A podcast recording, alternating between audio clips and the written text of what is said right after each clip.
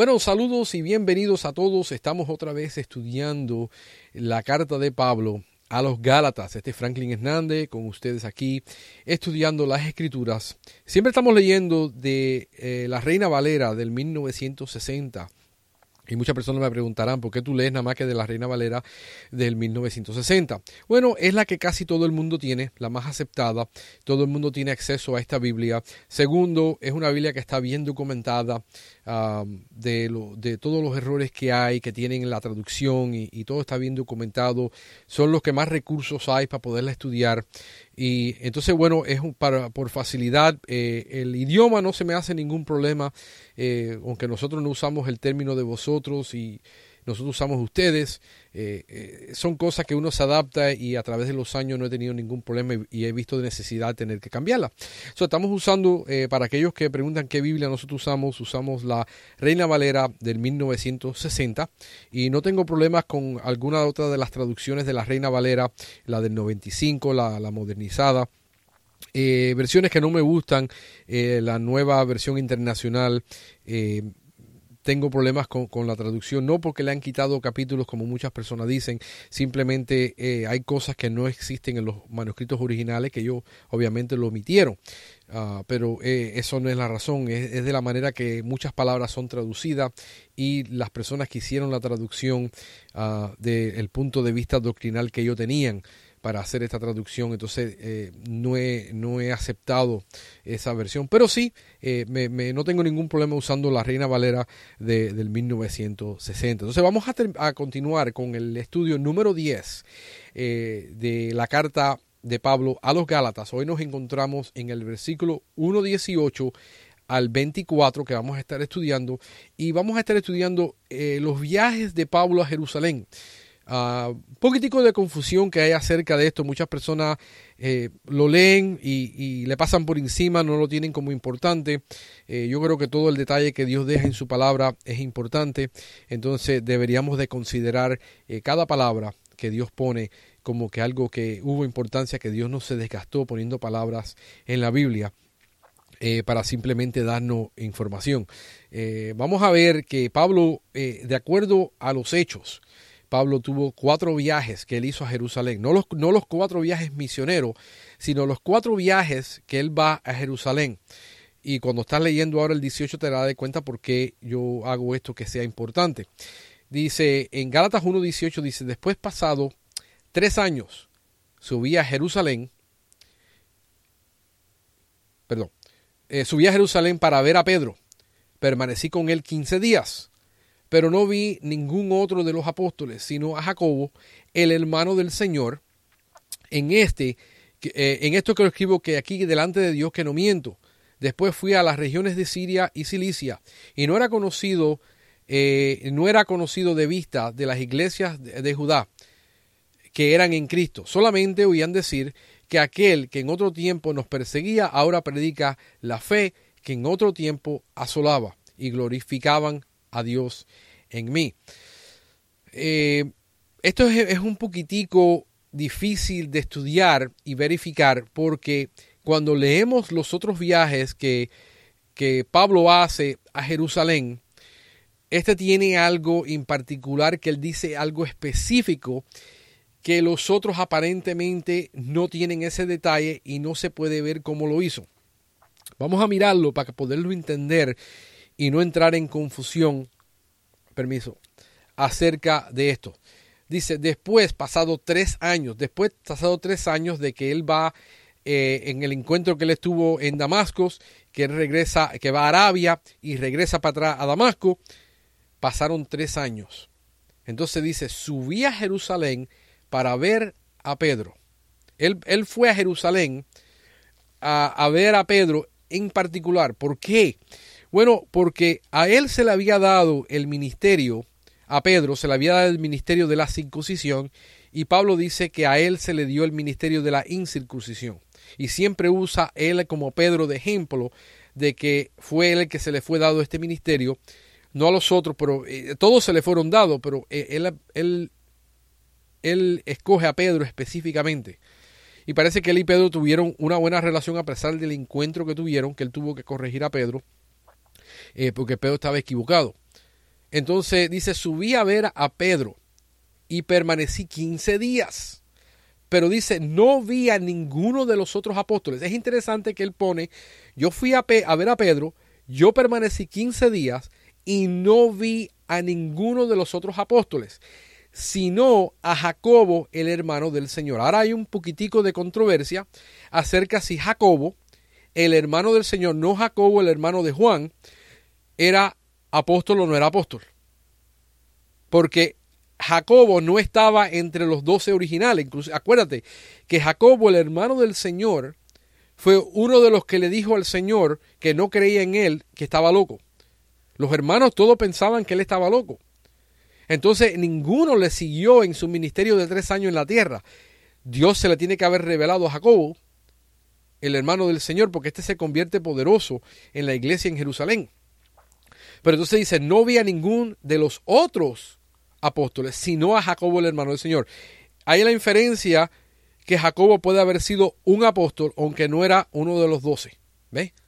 Entonces hay un poquitico de controversia acerca de eso, pero el detalle está claro, que él fue a ver a Pablo, a Pedro, permaneció 15 días y, nada más que vio a Jacobo. Se quiere decir que vio a Pedro y a Jacobo, no vio a ninguno de los otros doce apóstoles que estaban ahí. No dice que él fue acompañado con nadie, dice que fue a Jerusalén. Después de tres años. Es interesante, dice, pasado tres años. Ese detalle es importante porque eh, sabemos que Jesús tuvo con sus discípulos tres años.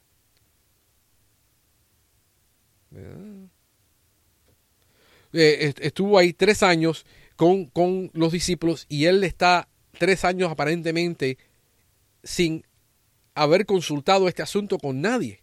So, el único que él tenía que haber consultado era con Jesús y más nadie.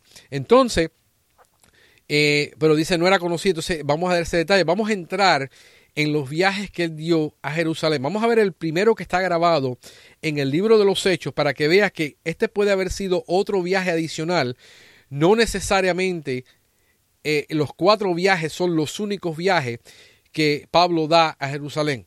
Porque vamos a ver que hay, cabe la posibilidad, pero dentro de la información que se nos da se ve que este viaje fue un viaje aparte que él hizo solo. Ok, dice, cuando llegaron, vete conmigo a Hechos capítulo 9, empezando en el 26. Dice, cuando llegó a Jerusalén, trataba de juntarse con los discípulos. Este es eh, Lucas dando el testimonio de que Pablo había ido a Jerusalén y estaba tratando de juntarse con los discípulos. Pero todos les tenían miedo, no creyendo que fuese discípulo. Entonces Bernabé, tomándolo, los trajo a los apóstoles. Pero ahí tú ves que este, en este viaje Bernabé lo toma y lo trae a los apóstoles. So, no puede haber sido este porque él dice, yo subí a Jerusalén para ver a Pedro y solamente había Jacobo, no había ninguno de los otros apóstoles. So, no puede haber sido en este viaje que él fue a Jerusalén a ver. La gente dice, no, este fue el viaje donde se dio este evento no creyendo que fuese Entonces Bernabé tomándolo lo trajo a los apóstoles y le contó cómo Saulo había visto en el camino al Señor. Él, él, cuenta, Bernabé cuenta la historia de Pablo, el cual le había hablado. Y como en Damasco, había hablando, eh, eh, eh, como en Damasco, había hablando velerosamente en el nombre de Jesús y estaba con ellos en Jerusalén, escucha, él estaba con ellos, con los apóstoles, en Jerusalén, entraba y salía y hablaba eh, denodadamente el nombre del Señor y disputaba con los griegos, pero estos procuraban matarle. Y estaba con ellos en Jerusalén, entraba y salía, el 29, y, hablaba eh, denodadamente en el nombre del Señor y disputaba con los griegos, pero estos procuraban matarle. Cuando supieron, cuando supieron esto los hermanos, le llevaron a Cesarea y enviaron y lo enviaron a Tarso. Nótate que los griegos en este caso son los que están tratando de matar a Jesús. Pero este asunto Bernabé está, Bernabé lo trae, Bernabé lo pone delante de los apóstoles. Y en este caso, Pablo, en el Gálatas 1.18, Pablo dice, no, yo fui a Jerusalén, yo no vi a ninguno de los apóstoles. Bueno, vamos a ver el otro viaje que Pablo hace que está grabado en el libro de los Hechos, porque no hay más evidencia de estos viajes. En Hechos 11, 19 al 30. Dice, ahora bien, los que habían sido esparcidos a causa de la persecución que hubo con motivo de Esteban, pasaron a Fenicia, Chipre y Antioquía. La persecución vino después que Esteban fue muerto y que matan a Esteban y Pablo está ahí dando la aprobación que maten a Esteban, como estudiamos en, el, en, la clase anterior. Entonces causa esto una persecución de los cristianos en Jerusalén y se esfuerzan para todo lo que es el reino. Esto es lo que causa que el Evangelio salga de Jerusalén, de Judá, hasta el fin del mundo, como había dicho Jesús. Entonces empieza al mundo entero, a Roma entero, el imperio romano empieza a ser saturado de este evangelio a causa de esta persecución. Entonces, en varones de Chipre y Sirene, eh, perdón, eh, de Chipre y Antioquía, no hablando a nadie la palabra, sino solo a los judíos. Entonces ellos fueron predicando mente solo a los judíos porque eran judíos los que habían salido. Dice, pero había entre ellos unos varones de Chipre y Sirene. Estos eran, eran judíos que eran también eh, eh, se habían convertido o eran gentiles que habían, se habían convertido al cristianismo y viajaban con ellos, los cuales cuando entraron a Antioquía hablaron también a los griegos anunciando el evangelio del Señor Jesús. Entonces Antioquía se convierte literalmente en la cuna del evangelio eh, a los gentiles. De ahí se esparce, sale de Jerusalén, sale de Judá y el evangelio ahora empieza a regarse lo que es a los gentiles y sale desde aquí de Antioquía. Pero nótate que los que entraron no fueron los apóstoles a predicar este evangelio. Ahí no hubo apóstoles que salieron de los doce, ni Pedro, ni, ni Pablo, para causar que este evangelio se regara por toda esta región de, de, de, de Finicia, Chipre y Antioquía. ¿Ves? Entonces, y dice, y la amado del Señor estaba con ellos, y gran número creyó y se convirtió al Señor. Llegó, escucha esto bien, lee, cuando tú lees, lee esto detalladamente. Llegó la noticia de estas cosas a oídos de la iglesia que estaba en Jerusalén. ¿Qué llegó a los oídos? Que se están convirtiendo los gentiles en una ciudad llamada Antioquía. Y dice entonces que enviaron a Bernabé. Enviaron a Bernabé. La palabra que enviaron es apostoleos, que, que mandaron uno que es enviado a Bernabé que fuese hasta Antioquía. Este cuando llegó y vio la gracia de Dios, se regocijó y exhortó, y, exhortó a todos que con propósito de corazón permaneciese fiel al Señor, porque era varón bueno y lleno del Espíritu Santo y de fe. Y una gran multitud fue agregada al Señor ahí en Antioquía, no fueron los apóstoles, fueron los mismos discípulos yendo por el camino predicando a Cristo que la gente se empieza a convertir.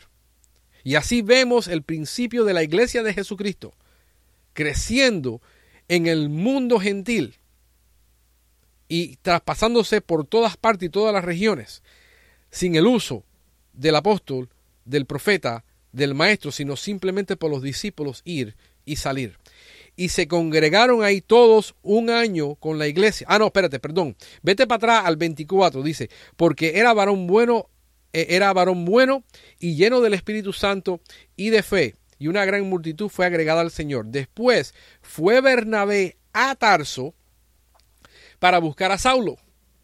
Nótate que él no va para atrás a Jerusalén y le cuenta a la iglesia en Jerusalén y dice, oye, esto es cierto, se están convirtiendo todos.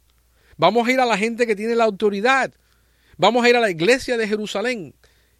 Y vamos a decirle lo que está sucediendo para que manden los apóstoles. No.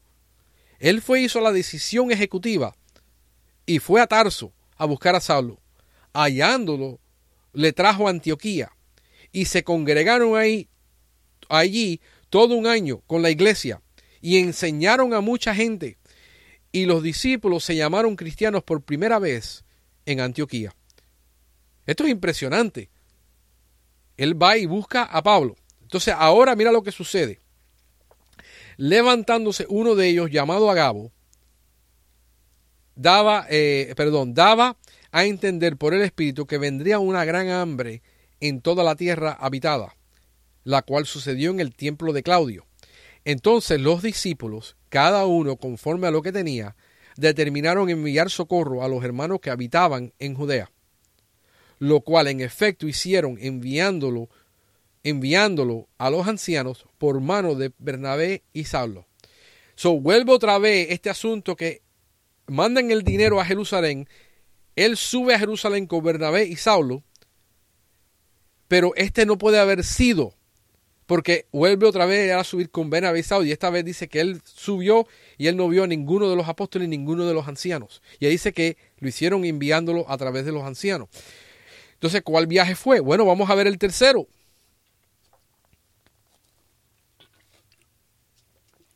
Dices, el tercer, el tercer viaje se encuentra en Hechos capítulo 15, del 1 al 4. Dice, entonces algunos que venían de Judea enseñaban a los hermanos. Y ahí empieza ya un conflicto que Pablo está lidiando. Lidiando. en este asunto vas a tener que leerte el capítulo, y lo vamos a estudiar en la próxima clase, el capítulo 15 completo porque hay mucha información ahí acerca de qué sucedió. Y dice, entonces algunos que venían de Judea enseñaban a los hermanos, si no os circuncidáis conforme al rito de Moisés, no poder ser salvos. Si tú no haces algo externo, como circuncidarse y guardar la ley de Moisés, no puedes ser salvo. Hoy en día, esto se ha tirado al otro extremo. Lo vemos. Si tú no haces, si tú no pasaste al frente y repitiste la oración del pecador, tú no puedes ser salvo. Le agregaron una obra. Si tú no hablas en lengua, al otro extremo, si tú no hablas en lengua, tú no puedes ser salvo.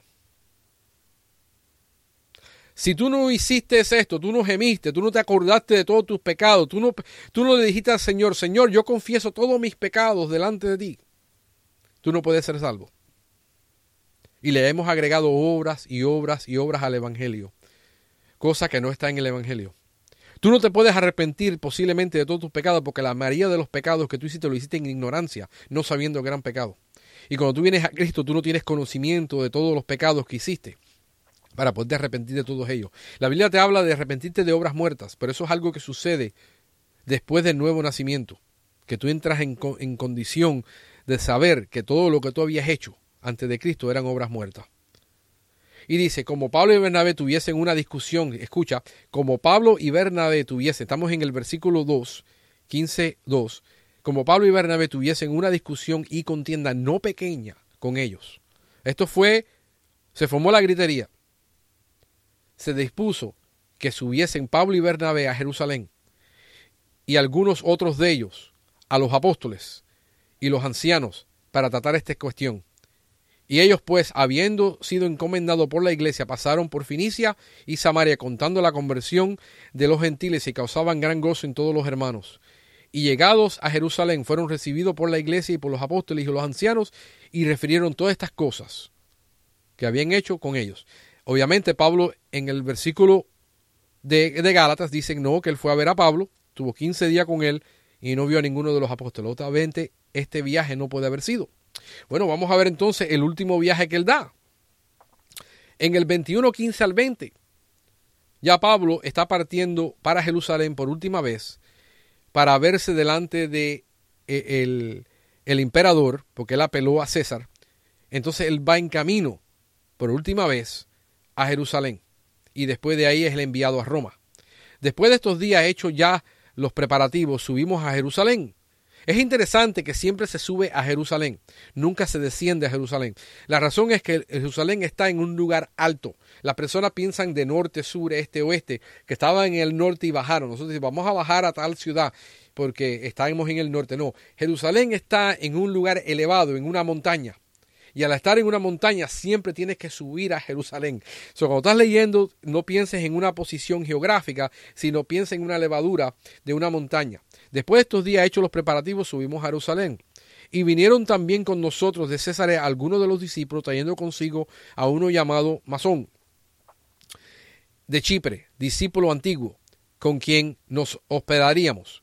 Cuando llegamos a Jerusalén, los hermanos nos recibieron con gozo y al día siguiente Pablo entró, eh, entró con nosotros a ver a Jacobo y se, y, se hablaban reunidos todos los ancianos y los cuales después de haberles saludados les contó eh, una por una las cosas que Dios había hecho entre los gentiles por su ministerio. Cuando ellos lo oyeron, glorificaron a Dios y dijeron, ya ves, hermanos, cuántos millares de judíos hay que han creído y todos son celosos por la ley. Esto es interesante, este comentario eh, que, Pablo, que hacen esta gente. Todos son celosos por la ley. Eh, cosa que Pablo trataba de destruir y esta gente en Jerusalén seguían con el asunto de la ley. Y pero bueno, ahí vemos que subió con una pila de hermanos, subieron una pila de gente, se vieron con Jabogo y con los ancianos. So, no puede haber sido ninguno de estos viajes, sino un viaje aparte que Pablo hizo él solo. Se vio en secreto con Pedro en este viaje y estuvo ahí con él 15 días. Yo creo que en esos 15 días discutieron el asunto del Evangelio y Pablo vuelve y confirma que él estaba bien con lo que estaba predicando, porque obviamente va a Jerusalén cuatro veces y no hay discusión acerca de lo que Pablo está predicando, excepto en lo que pasó en el libro de los Hechos, capítulo 15, que vamos a ver después lo que decide el, concilio entero en Jerusalén acerca de este asunto. Entonces, vamos a terminar este estudio ahí y vamos entonces a, eh, en el próximo estudio, vamos a entrar en el otro viaje que Pablo hace. Y yo creo que ahí hay un poquitico más de certeza qué pasó y qué es lo que hace Pablo en Jerusalén en este viaje y el propósito de lo, de lo que él hizo. Y vamos a terminar hasta la próxima, que Dios eh, lo va a seguir continuando bendiciendo porque dice que ustedes están bendecidos con toda bendición en lugar celestial en Cristo Jesús y no te falta ninguna bendición, hermano, que Dios te ha aguantado, sino que todas te las ha dado libremente para que las disfrutes. Espero hasta la próxima y bueno, que la pasen bien y que Dios les bendiga. Muchas gracias.